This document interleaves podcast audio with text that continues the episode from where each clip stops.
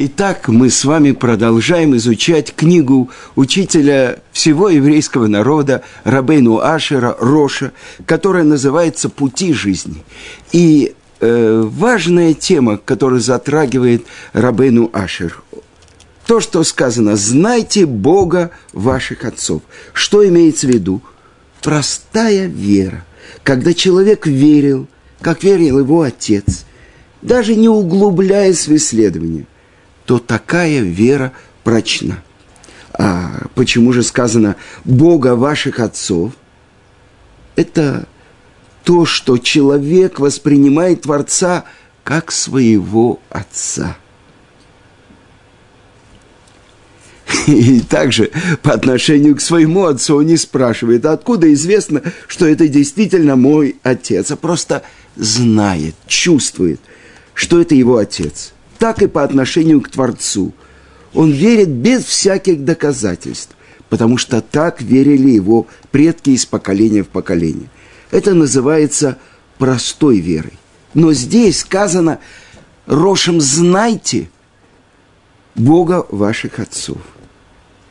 И это указывает на то, что мы должны стремиться постичь его своим разумом. А Рамбам пишет в законах об основах Торы, что нам заповедано знать и верить. Казалось бы, это противоречие. Если я знаю, так я не верю, а если я верю, так я не знаю. Так думают народы мира.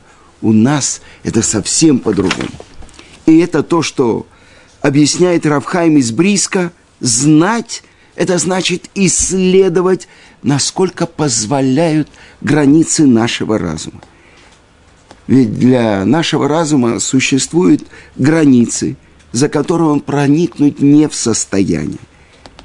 И за этой гранью остаются тайны Творца и тайны высших миров. По отношению к тому, что мы просто не в состоянии познать с помощью нашего разума, нам дана заповедь верить принимать с простой верой. А теперь давайте вернемся к тому времени, в котором мы находимся. Мы находимся накануне праздника Песах. Песах, Пасах. Перескочил Творец мимо наших домов, когда он уничтожал первенцев Египта. С другой стороны, Святая книга открывает Песах, П – род, который говорит, рассказывает, и продолжает Зор и говорит, что Творец обращается ко всем ангелам, помалия шело, и говорит, давайте спустимся и послушаем, как мои творения прославляют меня. Особенное время, ночь Седера. Установлено, э, меня спросили, а наши працы исполняли Седер Песах? Несомненно, исполняли. Впрямую сказано, что когда Авраам принимает ангелов, он говорит Саре, лучше замеси и сделай три лепешки. И он не сказал, сколько это, я добавляю. Лучше угод. А на следующий э, отрывок истории говорится, что когда под вечер эти же ангелы, на самом деле у Авраама было три ангела, это Михаэль, Габриэль и Рафаэль, то уже в дом к Лоту пошли только два ангела. И вот, что им дает Лот? Он им дает мацот, впрямую сказано. А это еще происходило через 401 год после этих событий. Через год у Авраама рождается Ицкак, и через 400 лет после рождения Ицкака мы выходим из Египта. А сейчас уже наши працы исполняли все заповеди до того, как они были даны. И что же передает отец своему сыну в эту особенную ночь? Что Творец хочет слышать? Повелительные заповеди Торы «Ваигады талебинха» и расскажи сыну своему, о чем все основы веры. Так объясняет то, что написано у Рамбама. Тринадцать основ нашей веры. то, что книга Якарим, Равьосиф Альбо, он формулирует как три. Истинность Творца, знание, что есть первопричина всего, Творец мира. Второе, истинность Торы, то, что все души евреев, которые даже в будущем должны родиться, стояли у горы Синай. Это то, что имеет отношение к простой вере. То, что я знаю. Откуда, что? Я знаю, потому что моя душа была там. И, наконец-то, третье – про персональное воздействие Творца на мир. Рамбам расшифровывает это, объясняет и формулирует 13 основ веры. И эти 13 основ веры заключены все в том, что мы отмечаем в пасхальную ночь. То, что отец передает своему сыну, то, что он получил от своего отца. И вот сейчас я хочу, чтобы мы поговорили о первой основе. Когда родился еврейский народ? Мы говорим время, но ведь что такое время? То, что греки говорят – Мир первичен, откуда они пришли к такому ложному выводу. А потом слабые люди придумали какие-то божественные силы, которые вмешиваются, управляют всякие эти э, Зевсы, Афродиты, Венеры, Гермесы. Обожествление человека. В чем принципиальное отличие наше? То, что первое слово Торы «берешит» – объясняет Гаон из Вильна, этим речением было сотворено время. То, что человек даже понять не может. Как это так? Для нас время – это непрерывно текущая река. Мгновение до этого, сейчас, и тут же следующее мгновение. Человек находится в процессе. Чего? То, что открывает Гаон Рабмойши Шапира, в чем разница между живым и мертвым – если мы представим себе, что от рождения человек движется к своей смерти, тогда каждый живой, каждое мгновение умирает. Он все время приближается к своей смерти. Тогда в чем же разница между живым и мертвым? А мертвый уже перестал умирать. Он уже умер. Это взгляд, если мы находимся в этом потоке времени. Но если время было сотворено, и давайте вспомним то, что говорит первый Раши на Пятикнижие, нужно было бы начать Тору с первой заповеди, которую мы с вами получили еще в Египте. Аходеш азе лахем рош ходашим, ришон гу лахем леходше шама, шана. Месяц этот, начало месяца, первый он для вас у месяцев года. Ненормальная ситуация. У всех нормальных людей 365 дней, солнечный год, бьют кремлевские куранты с Новым годом, дорогие товарищи. Помните? Помним. И вдруг у нас новый отсчет по Луне. Как так? Этот месяц будет у вас первым. Почему? Ниссан. Месяц, в который случилось множество нисим, чудес. И это первая заповедь. У вас особенный отсчет времени. Но Луна, она появляется как ресничка. В середине месяца это круглый диск. И опять она начинает уменьшаться. Что из этого мы учим? Время зависит от кого? От еврейских мудрецов, которые принимают свидетельское показание и освещают месяц. Этот месяц – первый. А какой второй? Второй по Нисану, третий, четвертый. Только в седьмой месяц, в месяц Тишрей у нас Роша Шана. Вы понимаете? У нас солнечно-лунный календарь. Потому что семь раз за 19 лет не хватает месяца, у нас беременный год. Мы добавляем еще один месяц, второй месяц Адар. Итак, Какая же связь вот с тем, что первого Ниссана мы получаем заповедь об обновлении, об освещении Луны. И мы сравниваемся с Луной. Но Луна получает свет только от Солнца. Это отраженный свет. И царь Шлому говорит, я факелевана. Что это такое? Красивая, как Луна. В чем ее красота? В том, что она отражает свет Солнца. И вот мы, еврейский народ, что мы делаем в этом мире? Мы должны принять и передать свет, который мы получаем от нашего источника, от Творца мира. Итак, время, зман, тогда у нас уже получается что-то другое. Это не направление к смерти, а что? Это момент связи с источником. А, давайте вспомним то, что я слышал от Гаонера Муши Шапира. Азмана – это приглашение. Какое отношение это имеет к потоку времени? Зман. Что это такое? Ла зимун, когда трое евреев собираются и произносят благословение после еды. Что это такое приглашение – Объясняет это ученик Виленского Гаона Равхаим из Воложина. Когда мы произносим благословение, Ашеркит душану бамит свой сав, который осветил нас заповедями своими и повелел, не может человек исполнить даже одну заповедь, если его сначала с неба не освещают, чтобы он мог здесь исполнить заповедь. А что такое заповедь? Мицва. Объясняет это автор книги Шней Лухот Абрит, Шло, что это связь, это цавта. Мицва – состояние связи с кем? С тем, кто ее нам повелел.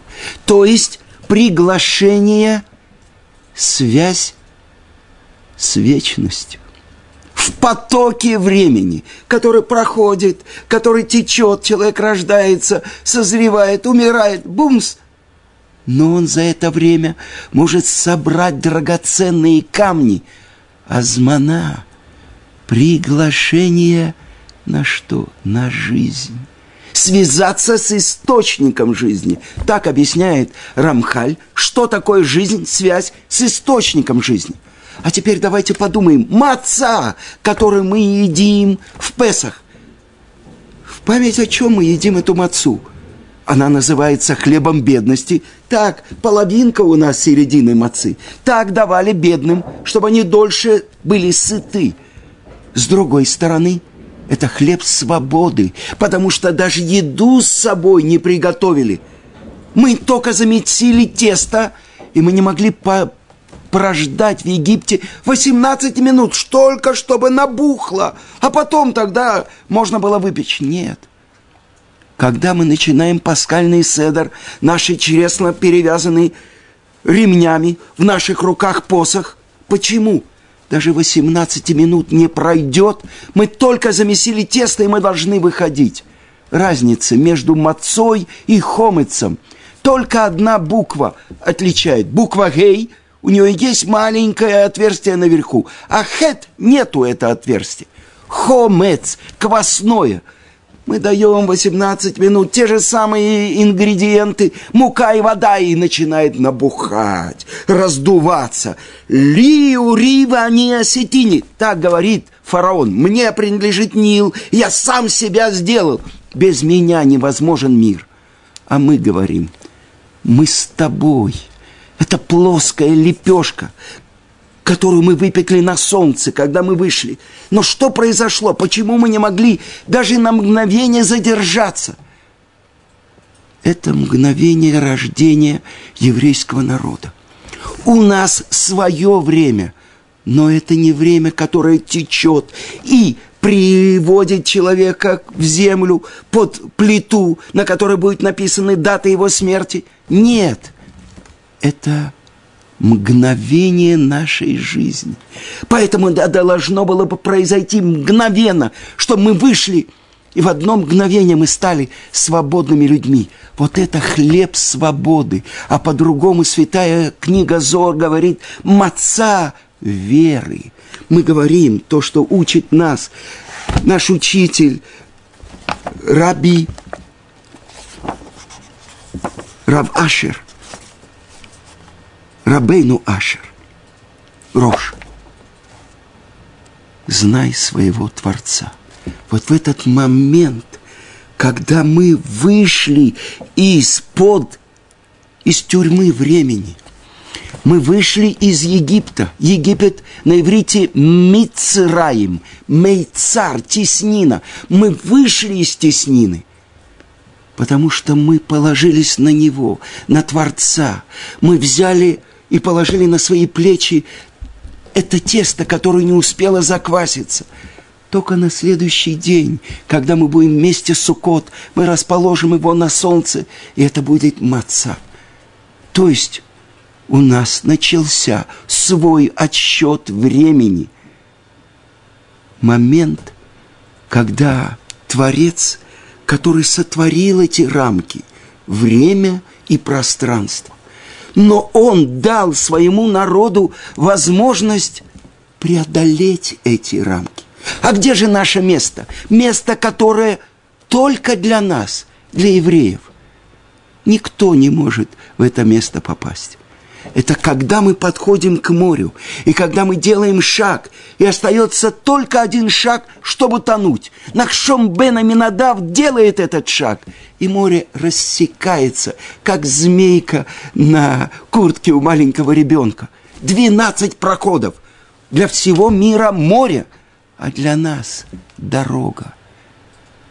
Это место, и это время – у этого особенного народа, который не подчиняется законам мертвого времени, потому что Творец говорит, обращаясь к нам, «Я дал тебе жизнь и добро, смерть и зло, и выбери жизнь». Что значит жизнь? Говорит пророк Ирмияу – помню я милость Твою, когда Ты пошла за мной в пустыню, в землю не колосящуюся, когда Ты была как невеста. Как невесту вывел Моше Рабейну еврейский народ к горе Синай, а там ждет жених, наш Творец.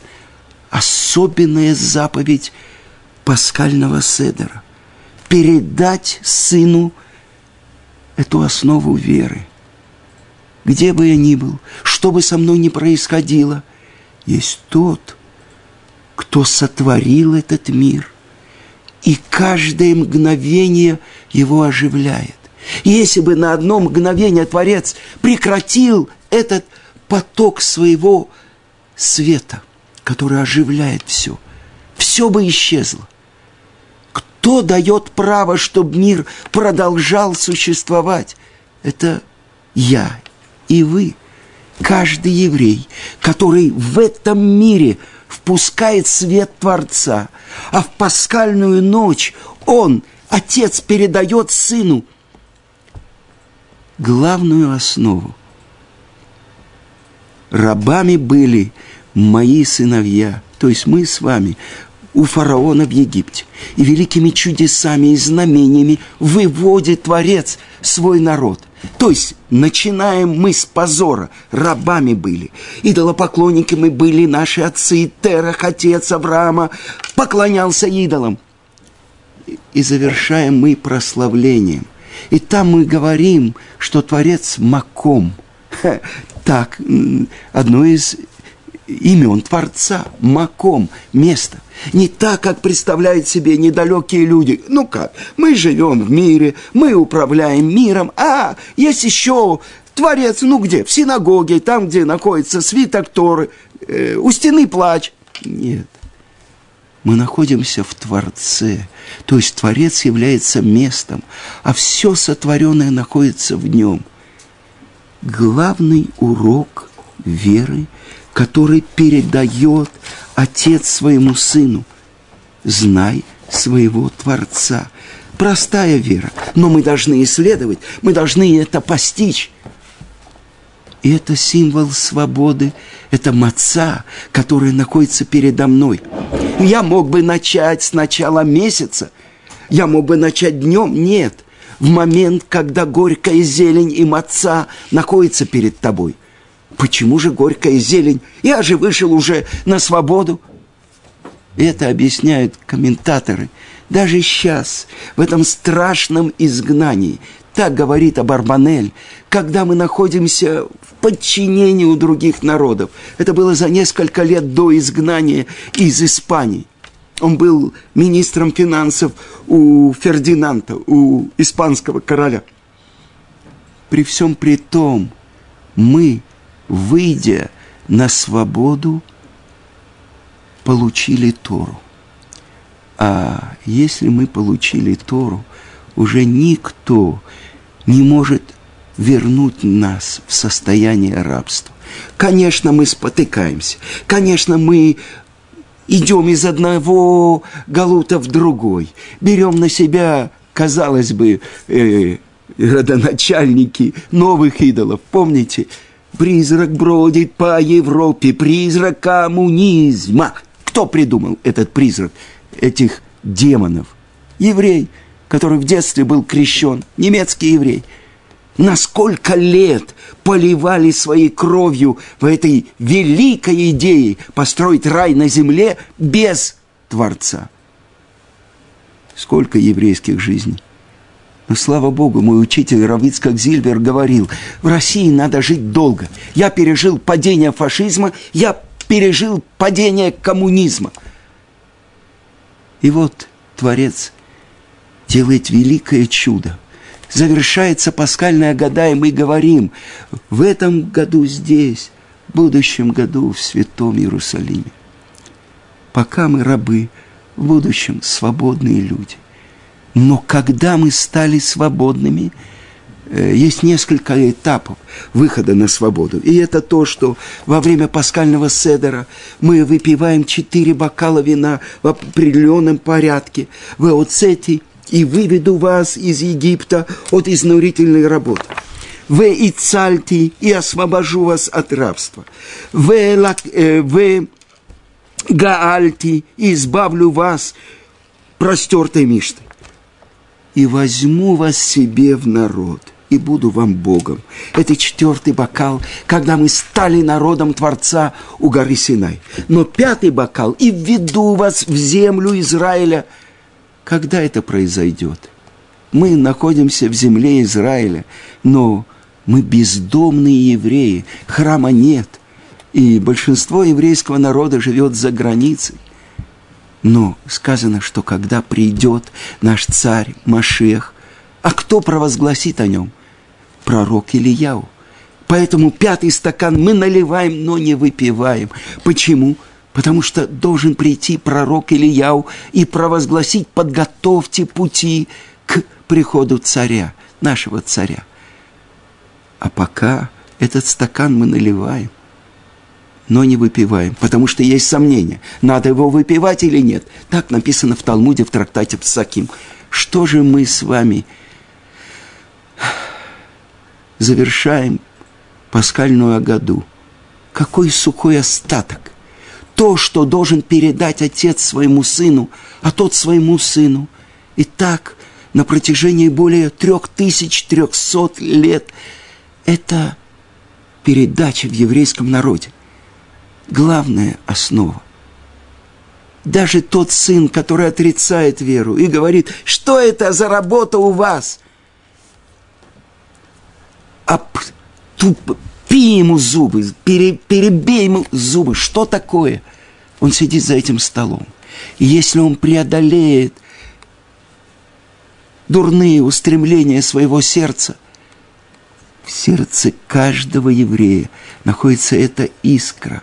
А пинтеле ид, вот эта искра, которую мы получили с горы Синай. Надо только весь этот хлам, весь этот бетонные перегородки раздвинуть. И тогда в сердце каждого еврея, что он говорит? Веише амда, веише амда, лавотейну велану. И это то, что стояло для нас и для наших предков. Вот этот союз, который заключил первый а, еврей мира, Авраам. И это то, что открывается. И в завершение я хочу вам рассказать. Рав Шимшин Пинкус, великий э, мудрец нашего поколения, великий праведник, он был раввином Офаким. И он приводит и на сказание, притчу. Это я хочу вам рассказать. Если мы знаем какого-то человека, который всегда очень сдержан, со всеми говорит вежливо, и никогда ни на кого не повышает голос. Пример такого человека я знаю только одного. Это Рав Бенцион Зильбер. Всегда благо, благожелательно, с улыбкой. И вдруг мы видим этого человека, который наливается кровью глаза его. Он кричит, он даже поднимает руку. А, это этот человек? Что такое? не в момент гнева, на следующий день, а он кричит на какого-то другого человека, мы его спрашиваем, скажите, что произошло? Что такое? Мы вас впервые в жизни видим таким – и это отвечает Равшимшин Пинкус на вопрос, почему нужно было обрушить на Египет 10 казней? Почему нужно было их всех поместить в море и всех их потопить? Что это такое? Обычно мир течет по своему течению, по законам природы. И вдруг вот такое изменение всего – и он рассказывает это человеку, мой сын, ему 7-8 лет. Каждый раз, когда утром он идет в хедер, какой-то взрослый человек э, пристает к нему, даже бьет его, он показывал синяки на его руках. Что, он боится идти в хедер? И вот сейчас я встречаю этого человека. И, и этот человек, который никогда не повысил голоса, он кричит, он даже поднимает руку на этого – это он объясняет, почему столько казней обрушилось на Египет. Это Творец, который сказал про нас, «Бни, Бехори Израиль, мой сын, первенец Израиль, что вы делаете с ним?» Бросали новорожденных детей в Нил – заставляли исполнять норму, а если отец не исполнял норму, его детей замуровывали стены. Фараон, который был покрыт проказой, утром и вечером заставлял резать по 150 еврейских детей, чтобы принимать кровавые ванны. Так вы ведете себя с моим сыном-первенцем, говорит Творец. И все эти казни, с одной стороны, это были удары по Египту, с другой стороны, это были курсы лечения для нас, для тех, кто был проглочен Египтом. И написано так, было ли когда-то, чтобы пришел Творец и взял и вынул свой народ из внутренностей другого народа. Как э, ветеринар приходит и вытаскивает из внутренности коровы теленка. Так Творец вытянул нас из Египта – это десять ступеней веры. Вера в то, что есть Творец. Верить в то, что Творец на земле. Верить в то, что нет никого подобного Ему во всем мире. Это то, что в эту пасхальную ночь передает Отец своему Сыну. И сказано в святой книге Зор, что эта ночь осветилась как день, потому что в эту ночь Творец поднял нас на сорок девятую ступень чистоты, святости. А ведь мы знаем, что это уровень был только у одного человека в мире, у самого большого пророка Моше Рабейну. И что же, если бы мы задержались, объясняет Гаон из Вильна, и об этом пишет дедушка Равлияшева Лешем, если бы мы задержались еще на одно мгновение – мы бы прекратили быть в этом мире как люди, обладающие свободой выбора. Мы превратились бы в ангелов. Поэтому Творец должен был в мгновение ока дать повеление, чтобы мы выходили. И в этом мгновении, которое выходит из рамок всего времени, мы вышли и стали свободными людьми, пройдя посуху моря, святая книга Зор говорит, тогда мы стали и в Рим, евреи. Для всех море, а у нас свое место. Это урок, который передает отец своему сыну в эту ночь, чтобы мы взяли от этого урока и вспомнили, что мы его сыновья. И не просто сыновья, мой сын, первенец Израиль. Лешана Аба Баирушалаим Абнуя. В будущем году в отстроенном Иерусалиме с храмом и с нашим царем Машехом.